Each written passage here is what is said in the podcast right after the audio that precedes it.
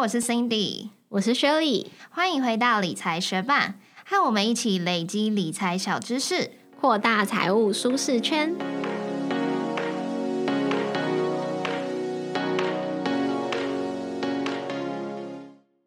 在节目开始之前，我们要来分享一则学伴在 Apple Podcast 的留言。他的名字是未来的兽医师欧露露。他说：“你们的分享让我们可以平安出游，因为我太太有在听你们的分享。平时开车出去玩的时候，我太太怕我开车累想睡觉，所以会开给我听。内容真的很充实，可以学到蛮多东西的。感谢你们的分享。”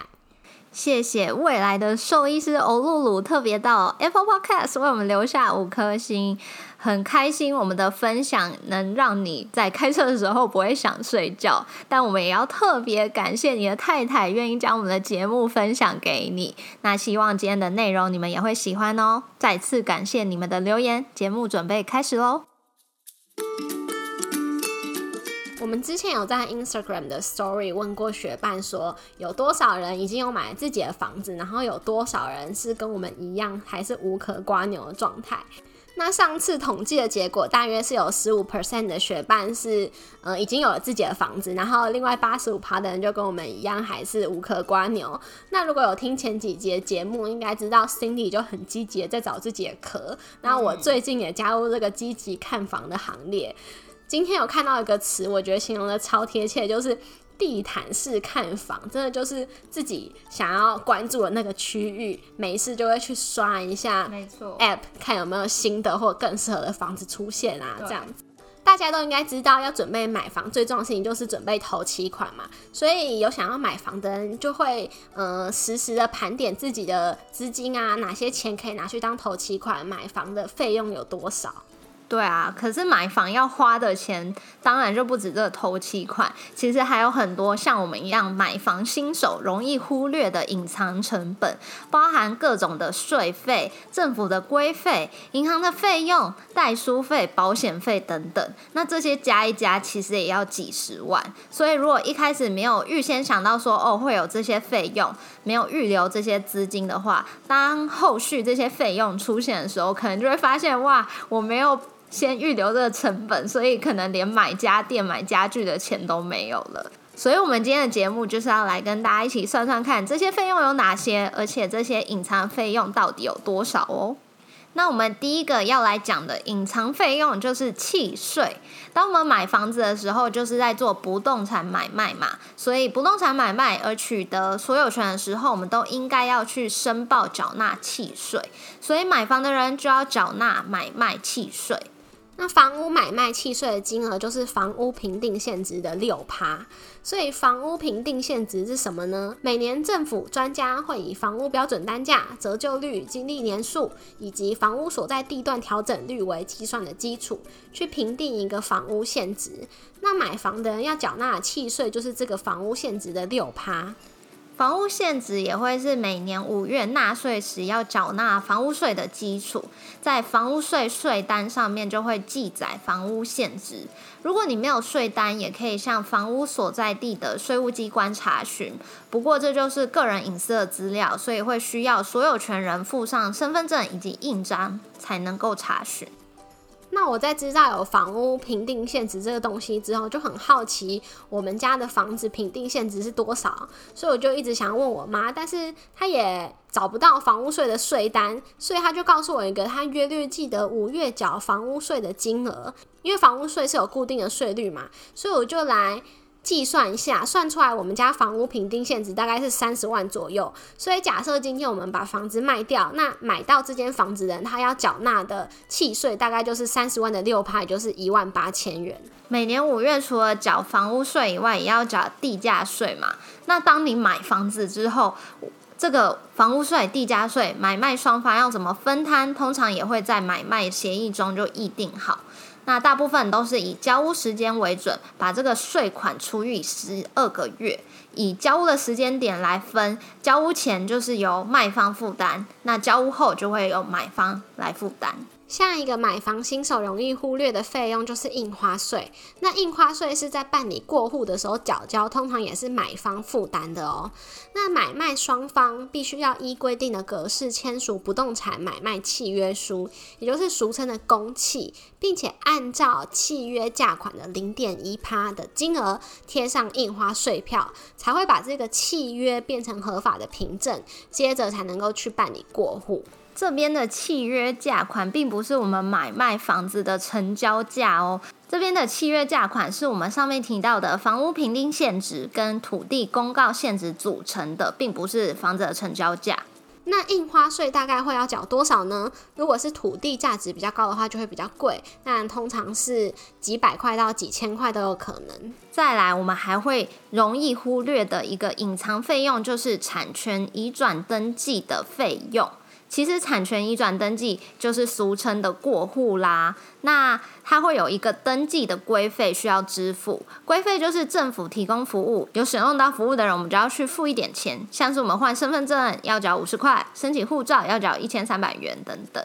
那产权移转登记的登记规费其实跟印花税是一样的哦，一样是房屋平均现值再加上土地公告现值的零点一趴，所以也会是几百元到几千元不等。办理完移转登记之后，我们就会拿到新的权状，每张权状也会有一个书状费，它会是八十元。下一个我们容易忽略的隐藏费用就是贷款设定的规费。那除非你是含着金汤匙出生，或者是刚好中了乐透，要不然一般买房通常就会贷款嘛，也就是要把房子抵押给银行。如果你没有还钱的话，银行就有权去处理你的房子，拿回他的借款。那这样子的抵押也是要去地震机关办理登记的，然后会记录在你的成本上面。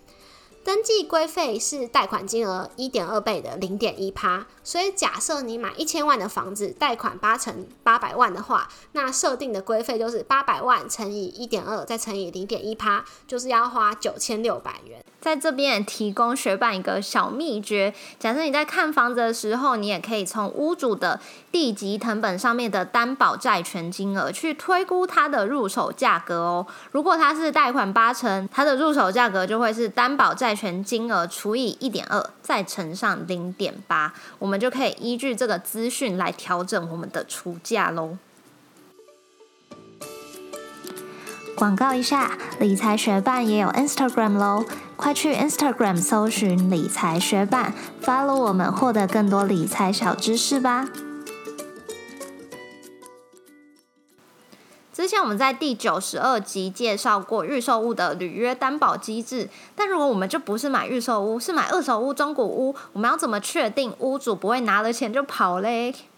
那我们就可以采取履约保证专户，就是签完买卖契约之后，找一个第三方，通常是银行，开一个独立的账户。你支付的房屋款项就是先放在那个账户，中间需要支付的手续费、税费、规费、水电费等等，就是由第三方负责从账户中拨款。等到房地产过户完成，再把账户中剩余的款项利息拨款给卖方。这样的保证机制当然也是有成本的啦，所以通常会是买卖价金的万分之六，也就是我们买一千万的房子，这样的履约保证专户的费用会是六万元。如果有采用这个机制，费用就是买方、卖方各出一半，也就是买方会负责三万元喽。刚刚我们有说到，你要去地震机关办理产权移转登记，也就是俗称的过户，还有设定抵押。但是这些不是像办理结婚登记或者是换身份证这么简单，因为细节很多，所以多数人通常会请专业的地震师，也就是俗称的代书来代劳，那就需要支付代书费哦。那通常办理产权移转登记，也就是过户，它的代书费行情价会是一万二到一万五之间。那如果你有房屋贷款要办理抵押权设定的话，代书费大约是五千元。再来讲一笔大条的费用，也就是中介费。法定中介服务费的上限不得超过成交总价的六趴，那通常是卖方负责其中的四趴，买方负责其中的两趴。但是中介费其实也是有溢价空间的哦，通常是落在房屋总价的一到两趴之间。所以如果你买一千万的房子，你的中介费就要准备十万到二十万元不等。那也有许多人的做法是在谈房价的过程中跟中介谈好，如果他可以帮我们谈到某个理想的价格，就不去砍他的中介费，把中介拉拢到你这边，让中介更努力去帮你谈成理想的价格，省下的钱会比砍中介费还多。那你买了房子以后，它很可能就是你最有价值的资产。那保护这项资产的其中一个做法就是投保产险，常见的有火灾险、地震险，都是每年要投保一次的。而且如果你有办理房贷，银行也是一定会要你去投保来保护这些资产的。那保险费会依照你的房屋造价、地区、楼层大小等种种因素而变化。各家银行也有他们各自的试算表，可以去按按看。不过保险费大约一年可以抓个两千元左右。那我们向银行办理房贷，要给银行的钱，除了每年的利息以外，当然也还有很多其他费用啊。首先就是手续费，手续费可以分成征信手续费跟代偿手续费。征信手续费就是银行去检视你的信用状况，评估要不要贷款给你的费用。那代偿手续费就是银行如果有代替你清偿其他贷款的话才会出现的，通常是转贷的情况比较会遇到。那手续费的部分通常会是四千到六千元左右。那你要办理贷款，也会有个贷款开办费，通常是三千到八千元不等。另外，银行也会去评估你房屋的所在地区、屋况、屋龄等等，进行房屋建价，判断他要借多少钱给你。建价费通常最多是五千元。最后还有一个账户管理费，就是银行管理账户的费用。例如说，你可能缴房贷的扣款账户余额不足，无法扣款的时候，他会简讯或电话通知你的这些服务。账户管理费有可能是免收，只收一次，或者是每年收取，这就需要在申请房贷的时候问清楚。你听到申请房贷还有很多费用嘛？所以你在选择房贷银行和方案的时候，除了房贷利率以外，也要注意总费用率哦。所以节目听到了这边，大家听到我们上面提到的种种费用，假设稍微加一下，我们买一千万的房子，也要多支出大约三十万左右。如果没有先了解这些费用，预算抓得太紧，你可能买到房子之后也没钱买家电家具，要家徒四壁了。对，所以学霸如果有准备要买房子，也记得替这些隐形支出预留费用哦。那如果有学伴也正在看房，或者是也正在努力存自己的头期款，然后对于买房还有什么疑问的话，也欢迎到 Instagram 私讯我们，和我们一起讨论哦。最后，非常感谢你在忙碌的生活中愿意播出时间来和我们一起学习。如果你愿意支持我们继续把理财学伴做得更好，邀请你在 Apple Podcast 帮我们打新留言，让这个节目被更多人听见。同时，也欢迎你到 Instagram 搜寻理财学伴，找到我们来跟我们聊一聊。如果身边有想一起学习投资理财的朋友，欢迎你将理财学伴分享给他们。我们的网站上也有文字版整理哦。如果想要收藏或是回顾，都欢迎你上去看看。网址是 moneymate 点 space 斜线买房成本，拼法是 m o n e y m a t e 点 s p a c e 斜线买房成本。也可以从节目的简介中找到网址哦。理财学霸，我们下次见，拜。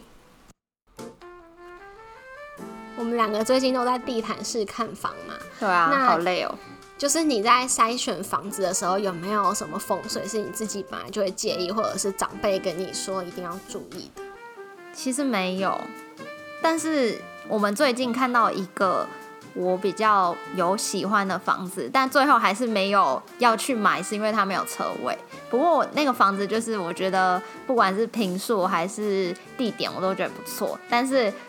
因为有跟男朋友爸爸一起去看，男朋友爸爸一进去就说：“哎、这相冲。”然后我想说，哦，真的哎，是相冲，因为我平常就是不在意什么风水这些人，所以也是他讲了，我才发现这是相冲。可是我也不晓得相冲会有什么影响，然后我该怎么挡煞？相冲就是路冲吗，不是，是一个相，所以它不是一条路直直往你们那里冲过来，是应该也是吧？但我也不知道哎，但好像是两个不同的东西。好，那我们等下结束再去研究相冲跟路冲到底是不是一样。但是路冲也是其中一个，就是我们这边的长辈让我们要注意的。然后我觉得，是你妈吗？嗯、我妈和我男朋友他妈都会介意。哦，真的，嗯，然后另外还有一个，我自己因为太容易遇到了，所以到最后会有点不爽，就是壁刀，你知道吗？就是什么？别动建筑物它的可能墙角，然后直接往你的就是你的窗户啊、你的门口这样射过来，就很像一把刀砍向你这样。啊，所以他们就觉得这样容易有血光之灾之类的。哦然后因为壁刀实在是现在太多大楼，就是很密集，所以壁刀真的很容易遇到，然后就会一直。就用壁刀对，哦这又已经壁刀可能想说这哎、其他都很不错，就啊壁刀就很烦，而且而且我后来就想一想啊，如果是你家附近还有空地，你可能一开始没避到住一住就突然哦壁刀了，那你的房子就会被人家嫌弃耶。所以这也是就是一些高楼层除了景观以外，它的卖点就是不容易后来有避到。哦因为你如果本来就三十楼的话，你就很不容易被倒到，就是你倒别人。哦，没错。嗯，另外还会注意的可能就是四楼，或者是看不看得到福地这样吧。哦，四楼。楼层这边，我们好像如果是大楼的话，我们好像更嫌弃二楼，但这不是风水，就是因为什么管管线啊线啊、干嘛的。然后我最近有去参加管理会，嗯，你你家的管委会，对对对。然后我觉得参加管委会也蛮有价值，就是会听到有露台的人就会抱怨说上面的人丢烟蒂哦或丢什么下来，然后一楼的人可能就会说，哎、怎么，呃，我家晚上都会听到那个很强大的水声，就好像是因为它主卧上面刚好有水管经过，所以我觉得。啊如果有机会，不管是租屋还是现在跟爸妈住管理会，可以去参加的话，可以去参加看看，搞不好就会发现一些就是你需要去避的地雷。嗯，然后我觉得一些小风水或者是房屋里面的格局，如果不是太介意的人。因为有些人他们就是不信，我觉得没关系，你还是可以去了解，因为你可以用他的这些不利的因素来当做你砍价的的借口对对对，就你自己其实没很在意，可是你就哦，我很介意耶，你这个对我来说很 就是很贬损价值哎，你要给我低一点这样子。